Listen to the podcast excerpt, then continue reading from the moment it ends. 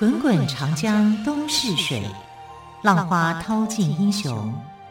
是非成败转头空。古今多少事，都付笑谈中。陪你说历史，汪培制作主持。朋友们收听今天的《陪你说历史》节目，我是汪培。同样，再一次为朋友们邀请到历史专栏作家于远炫老师来到我们节目当中。老师好，主持人好，听众朋友大家好。老师昨天讲到了保生大帝的故事哦，让很多朋友了解到保生大帝哦，真的一生悬壶济世哎，对，帮助了好多好多的人。那今天老师要跟我们讲哪个神明的故事呢？对，所以我还是要讲一下啊，就是不要再去相信说保生大帝跟妈祖娘娘在斗法，对，并没有，对。妈周伯不会做这样的事情的，对，两个人都不会。对，大道公也不会这样。他们都是很正派的神明。对对对，哈，这是我们一定要先说清楚的。讲清楚的，对。对，那接下来我们要讲的是广泽尊王的故事。广泽尊王大家可能比较不太熟悉，稍微陌生些。对对对，因为台湾的这个呃宗教信仰哦，其实都跟他原来的原籍是有关的。因为台湾是一个开是一个开垦的地区嘛，啊，福建跟呃广东地区的移民来到这里呢，就会。带着自己的信仰保平安嘛，啊，一定是这样子的哈，所以啊，在台南地区呢，呃，最盛行的这个神明反正是广泽尊王啊，因为呃，在福建的泉州府哈安溪县这边呢，他们的主要的信仰是广泽尊王。那广泽尊王是何方神圣呢？他的时代又比妈祖跟这个大道公又再早一点哈，但也是在五代的时期啊，他是在后唐。大概就是呃早了几年，在后唐同光年间，哈、这是他的生日，他生日是农历的二月二十二号，啊。那他其实他的形象，广泽尊王的形象是很可爱的，因为他是一个翘脚神仙啊。翘脚神仙，他的右脚翘在左脚上面，好像我们在翘卡练吹球那样。他的形象是翘脚翘脚的形象，这个很特别耶。对，这个要是在现代的医药观点来看，他会就会说你影响到坐骨神经。因为我上次上次我去追踪我的那个坐骨神经痛，医生就跟我说，你有翘脚的习惯哈。我说你怎么知道？他说你的神经报告出来的。哦、所以现代跟古代真的是不一样。以前的人翘脚可以当神仙，我们现在翘脚要治病。这这个翘脚神仙啊，由来应该就是说他他在作画的时候的一个样子啦，样貌啦、啊，就把这个样貌取下来。我在想他可能这个样貌，他只想表现出怡然自得的感觉。对，嗯、是不一样的哈，跟我们是就医不一样的。那广泽尊王的名字啊，他姓郭啊，本名叫做郭忠福啊。那在五代的后唐时期，同光年间出生的啊。那他出生的时候，其实他们家很贫穷啊。那所以呃，父亲过世以后呢，就是母亲在抚养这个孩子。那这个孩子呃长大以后在做什么？在做放羊，所以他是放羊的孩子哦。然后他的这个放羊的主人家啊，姓杨。哦，不是杨妹妹的杨哦，就是这个隋炀帝的那个、嗯、呃杨牧易杨哈，在这个呃杨姓的主人家去放羊。那放羊放到一阵子以后呢，这个杨家就来了一个风水大师。那这个风水师哦，就是来到这地方帮你看风水。照理讲，主人家应该要很尊敬他才对哈。可是这个主人家就看这个风水师好像一副很落魄的样子哈，就觉得你很很普通啦，就对他不是很好。有点傲慢啊，可是呢，这个郭忠福啊，广泽尊王的妈妈却对这个风水师啊非常的礼遇啊，就很尊敬他。那如果你是风水师，你会怎么样去想？哎，来请我的这个主人家态度这么傲慢，我还要帮他去看风水吗？啊，然后这个呃，反而是这个他们家的。奴仆哈对我是很恭敬的，所以他心里头就有一些不一样的想法了，所以他就跟这个呃郭忠福的妈妈讲说：“哎，你的老公是不是去世了？你的丈夫去世了啊？”他就一看就说：“哎，你真的是好厉害啊！一看一眼就可以知道啊，我的这个丈夫去世。”他说：“你这样子哦，我帮你找一个风水宝地。”那你是希望说，你的后代想要当一朝天子，还是要万代封侯？一朝天子就是说我在当世里面，我就过很好的日子，像皇帝一样的过日子。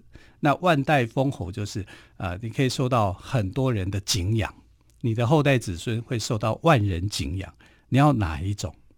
那这个呃，这个郭忠福的妈妈想了一想，就说：那一朝天子好像就只有一一一辈子而已。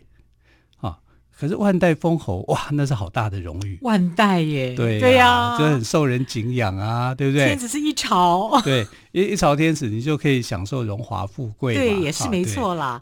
可是这一朝可以做多久？对，那万代封侯的话，你可以做很久。做万代耶，对。所以他就选择我要万代封侯。好，这个妈妈的企图心野心还蛮大的。对，哈，他不会想象到这个呃眼前的利益啊，没有被蒙蔽。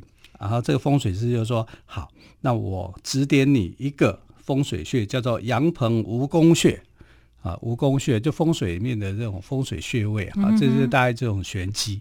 他说刚好杨家那边的那个羊圈啊，就是养羊的那个地方，有一个位置是很好的穴位，风水穴位啊，就是你把你的先人埋葬在这个地方的时候，你的后代。”就会万代封侯，嗯，啊，他会去庇佑你啊，这是一个呃非常好的一个穴位哈。他说，然后他就跟这个呃他的妈妈讲哈，郭忠福的妈妈讲，就是说你把你的丈夫的遗骨把它碾碎啊，因为他可能是火化啊，或者干嘛的，就是你把它碾碎，然后明天早上呢送饭给我吃的时候呢。这个你就趁这个机会把骨灰呢撒在羊圈里面，因为就看不出来那个是什么嘛，碾成碾成粉碎的样子。然后你就带着你的儿子离开，啊，带着呃小阿福哈就离开了啊。离开以后呢，如果你看到有一个特别的状况，那就是你要停留下来的地方。好，你带着孩子离开。可是如果你看到说有和尚带着铜做的斗笠。牛骑着人这两种情况的时候，你就停在这里，停在这里就是你要安顿的地方。呃，那那个妈妈就想说，呃，好吧，就是照着这个风水师的指点，啊，风水大师都这么说了，我们就照做就是了。对，就照做就是，他就选择，那你就是要跟杨家交翻脸了，你就要离开了，好，因为你把人家这个先人的骨骸都葬在他们家的羊圈。嗯，那个地方里面的哈，所以他就选择离开，他就带着郭忠福离开。那带着郭忠福离开以后呢，走到一个地方就突然下雨，下大雨，下大雨你不就走不动嘛？对。然后他就看到有那个僧侣哦，拿着那个铜拔，嗯哼，啊，就是他们在化缘的时候会有一个铜把，那边锵锵锵那样。那为了躲雨，他就把这个铜把放在对放在头上面。因为光头嘛，然后你铜拔在上面，好像那铜拔的样子就好像是斗笠。是啊，哎，他想和尚戴斗笠，戴斗笠啊，不就是这个吗？那然后呢？然后他就看到说，因为下雨，那有牧童，好，就是本来是骑在牛背上，是，那下雨你就不能骑在牛背上，他这就躲在牛的肚子下面，那不就是牛骑人吗？哎，真的耶！对，和尚戴斗笠，牛骑人。他说：“哎，这两个状况我都遇到了哈。和尚戴斗笠，牛骑人，所以他就在这个地方停下来，啊，就在这里居住。那在这里居住以后呢，就发生什么事情？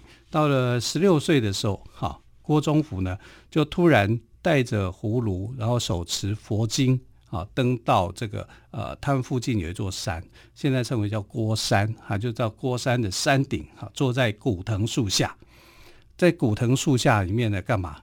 他就突然之间，他就在他们所指点的这个地方啊，就就变成得道升天了，十六岁而已，啊，所以他因为他在得道的时候，他是双腿盘坐的。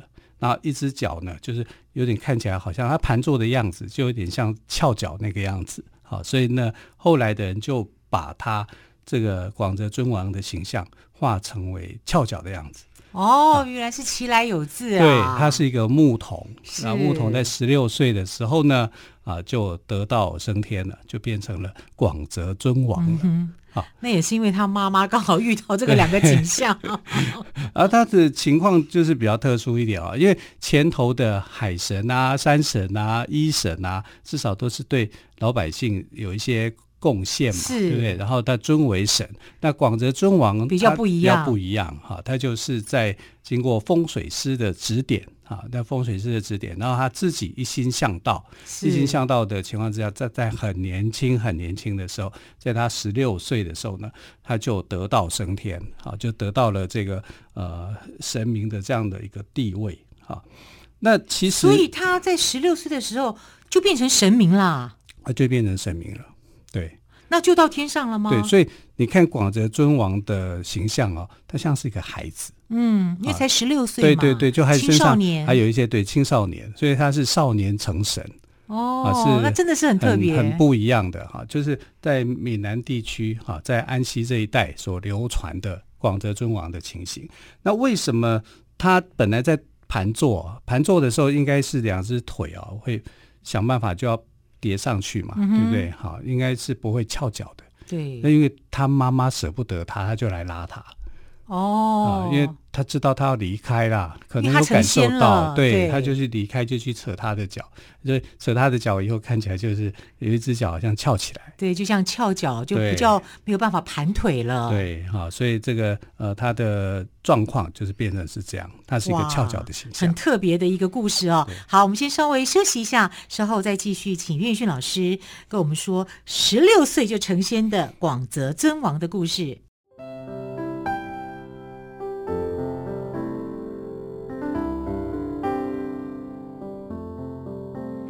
听见台北的声音，拥有颗热情的心，有爱与梦想的电台，台北广播 FM 九三点一。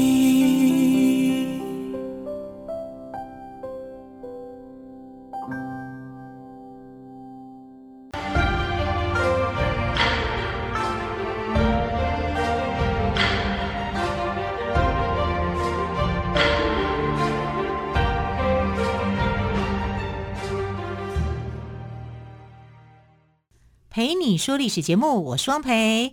今天特别来宾，历史专栏作家于远逊老师，跟我们谈到的是广泽尊王的故事。好，老师刚刚有提到哦，广泽尊王呢，在风水师，他母亲在风水师的指引下，让广泽尊王十六岁就成仙了，得道成仙。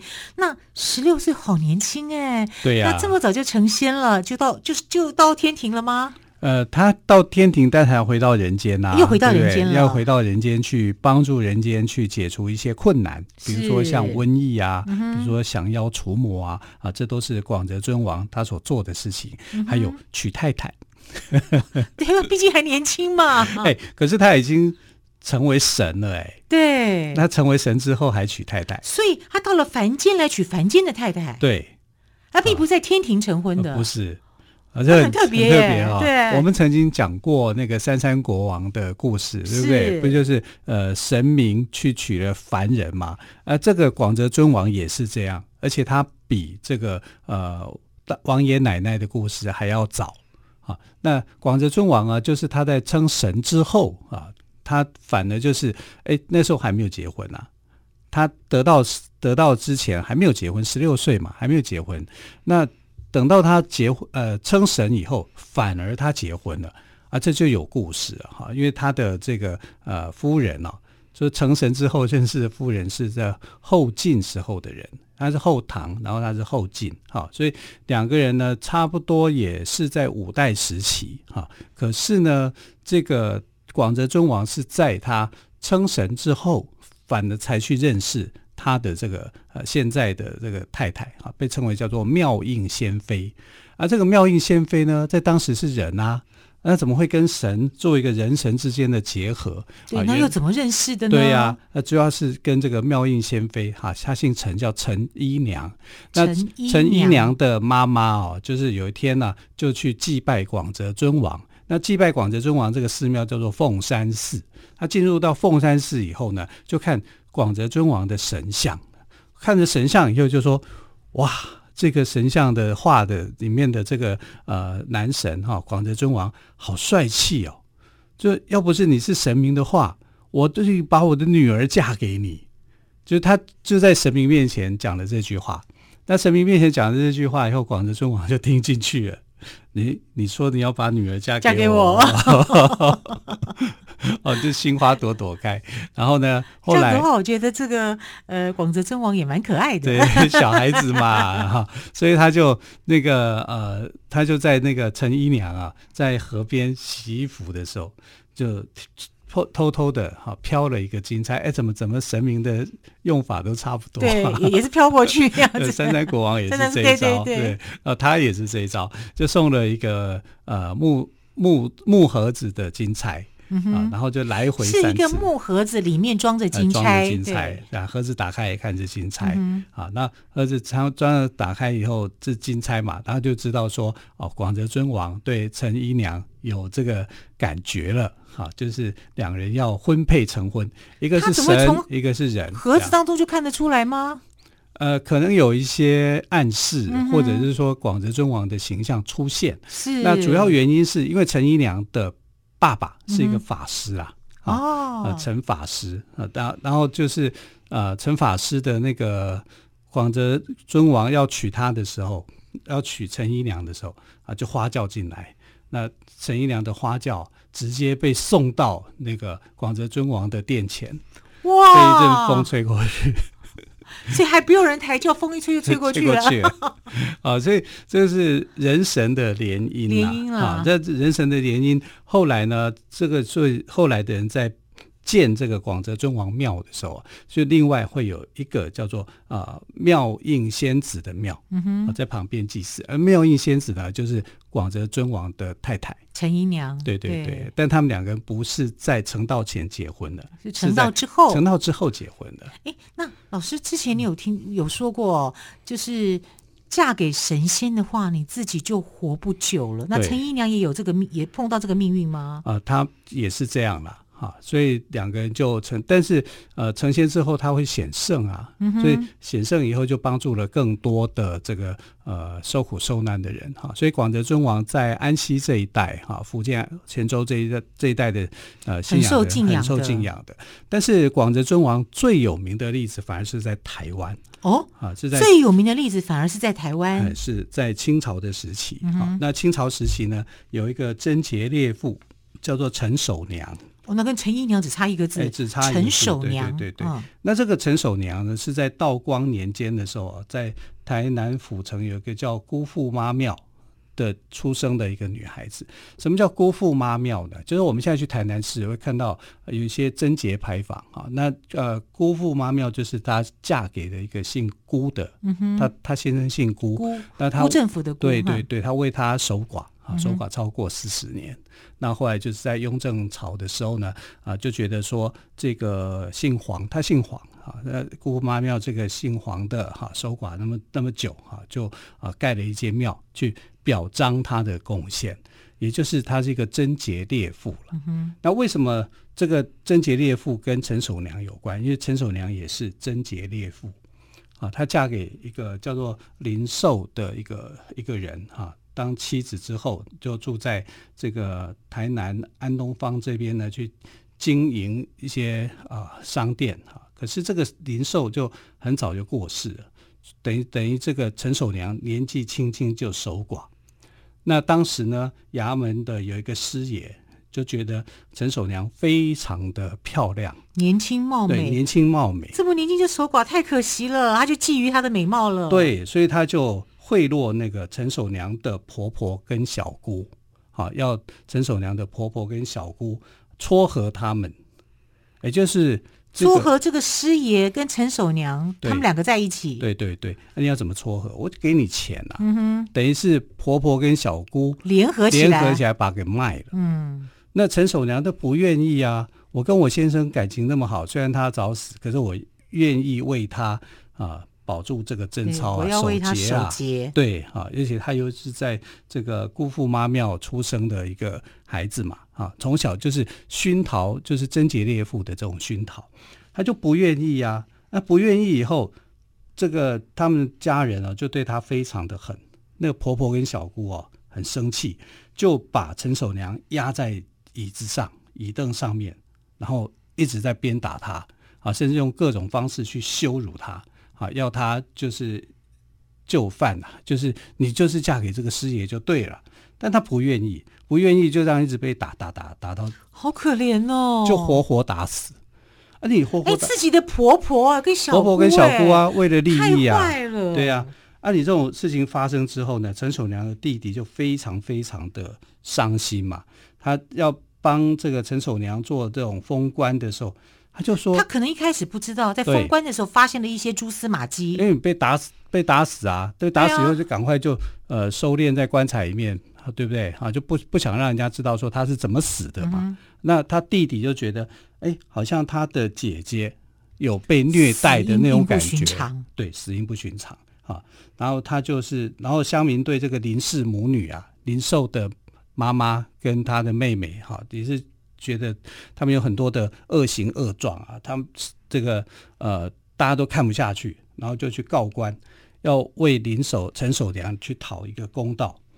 可是当时的知县啊，跟这个师爷一定是私交很好嘛，对不对？一个是知县，一个是师爷，当然官官相护啦。对啊，所以官官相护的结果呢，他就跟这个师爷讲说：“赶快跑。”然后再把这个仵作，就是现在我们讲的这个验尸官啊、法医啊，就贿赂他啊，然后就说：“哎，这个是没事的，他就是自然病死的。”可是乡亲都不愿意相信，不愿意相信的情况之下呢，哈，就啊去砸了这个知县的轿子啊，然后啊知县就跑啦，知县跑了以后，县太爷也跟着跑了，呃，跑跑跑跑到哪里去？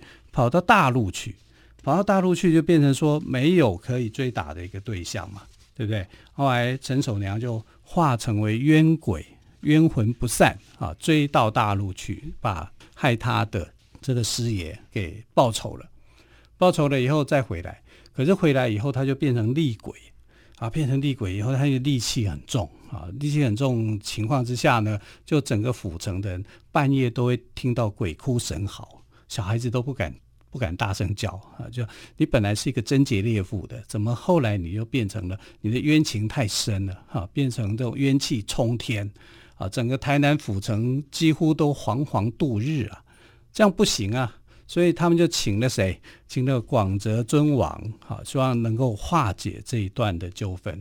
那广泽尊王呢，就跟陈守娘的冤魂就讲啊，冤有头债有主嘛，啊，就是是非我们都要分清楚。可是我不想除掉你，因为你是一个贞洁烈妇。